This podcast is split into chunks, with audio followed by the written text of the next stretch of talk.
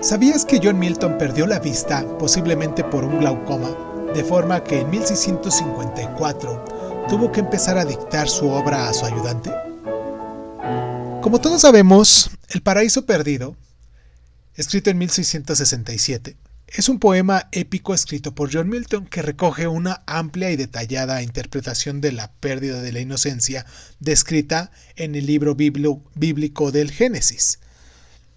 Está considerado como uno de los mejores poemas épicos de la lengua inglesa, ya que la obra maestra de Milton no es importante solo como hito de la literatura occidental, sino también por su influencia en la Reforma protestante.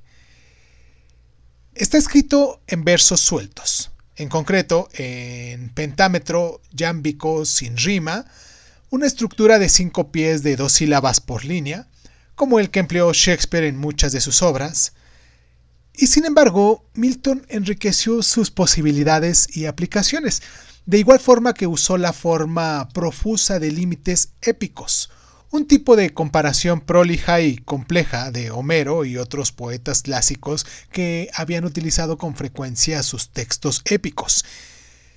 Empieza justo tras la rebelión de Satanás y otros ángeles caídos en contra de Dios, una guerra que perdieron en el cielo y a modo de castigo el Señor los desterró al infierno, pero sedientos de venganza, Satanás y sus acólitos decidieron intentar corromper a la humanidad, la más preciosa creación divina. Para ello, Satanás se escabulle del infierno y se cuela en el Edén. Mientras Adán y Eva duermen, se disfraza de sapo y le susurra a ella al oído, sembrando así las semillas de su descontento. A sabiendas de lo que planea Satanás, Dios envía a su ángel Rafael para avisar a Adán. Cuando Satán vuelve al Edén, se encuentra con que Eva ha convencido a Adán para que la deje trabajar sola. Disfrazado ahora de serpiente, la convence a fuerza de astucia y halagos para que desobedezca a Dios y pruebe el fruto del árbol del conocimiento.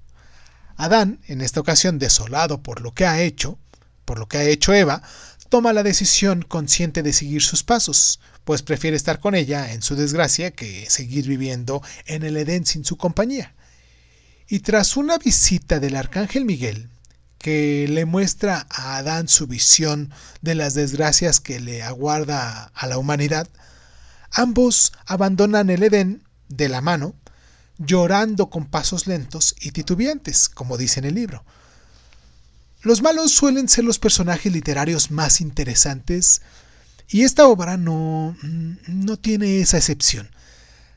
Satán es la figura más compleja y fascinante y categórica.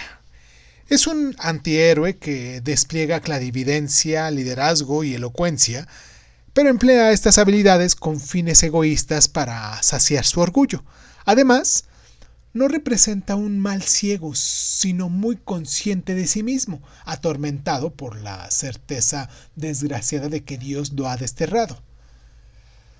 Y pues bueno, a la poste aparece como una figura trágica, un giro teológico que provocó que muchos de sus detractores acusaran a Milton, literalmente, de sentir excesiva simpatía por el diablo. ¿Sabías que, tras El Paraíso Perdido, escribió El Paraíso Recuperado, que relata la historia narrada en el Nuevo Testamento sobre el enfrentamiento de Jesús con Satán durante los 40 días que pasó en el desierto?